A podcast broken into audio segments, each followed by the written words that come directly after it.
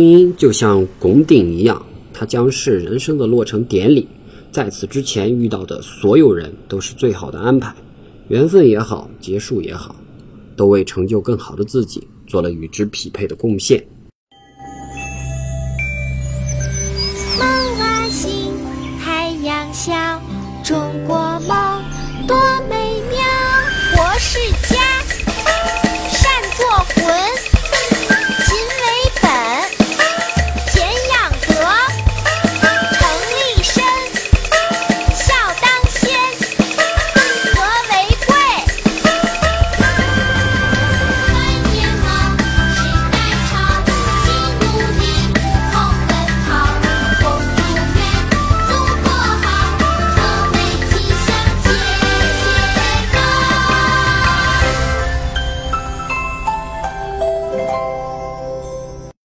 上一期节目我们介绍了如何使用微信自带的收藏来永久保存我们想要保存的任何内容，但这又局限于该功能是由微信自己提供的，并且空间大小有限。倘若有很多内容需要保存，那默认的两 GB 存储空间确实有些捉襟见肘。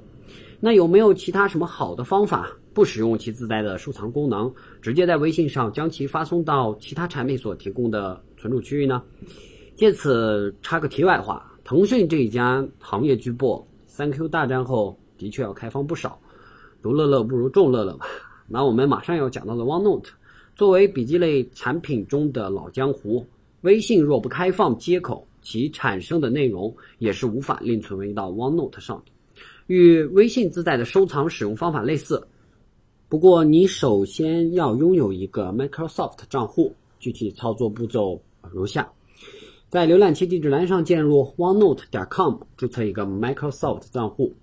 微信关注微软云笔记，然后在屏幕的左下角绑定你刚刚注册的微软账户，这样像你在聊天时产生的记录，例如文字、图片，都可以转存到你的 OneNote 云笔记上，方便在电脑和手机端上随时查看并修改。需要注意的是，这些内容都是保存在 OneNote 上的。至于说它能保存多少内容，取决于 Microsoft 账户关联的 OneDrive 剩余空间大小。默认情况下，OneDrive 提供五 GB 的一个存储空间，扩容的话需要单独购买空间或者直接 Office 三六五一步到位。由于微信目前不允许向公众号发送文件、语音，所以对于单独的附件是无法直接通过公众号来保存到 OneNote 上的。除了文字类信息和图片之外，对于有阅读公众号习惯的小伙伴，还可以将喜欢的文章永久保存在 OneNote 上。可能有人会问了，微信的收藏难道起不到一个永久保存的目的吗？何苦再单独注册一个 Microsoft 的账户呢？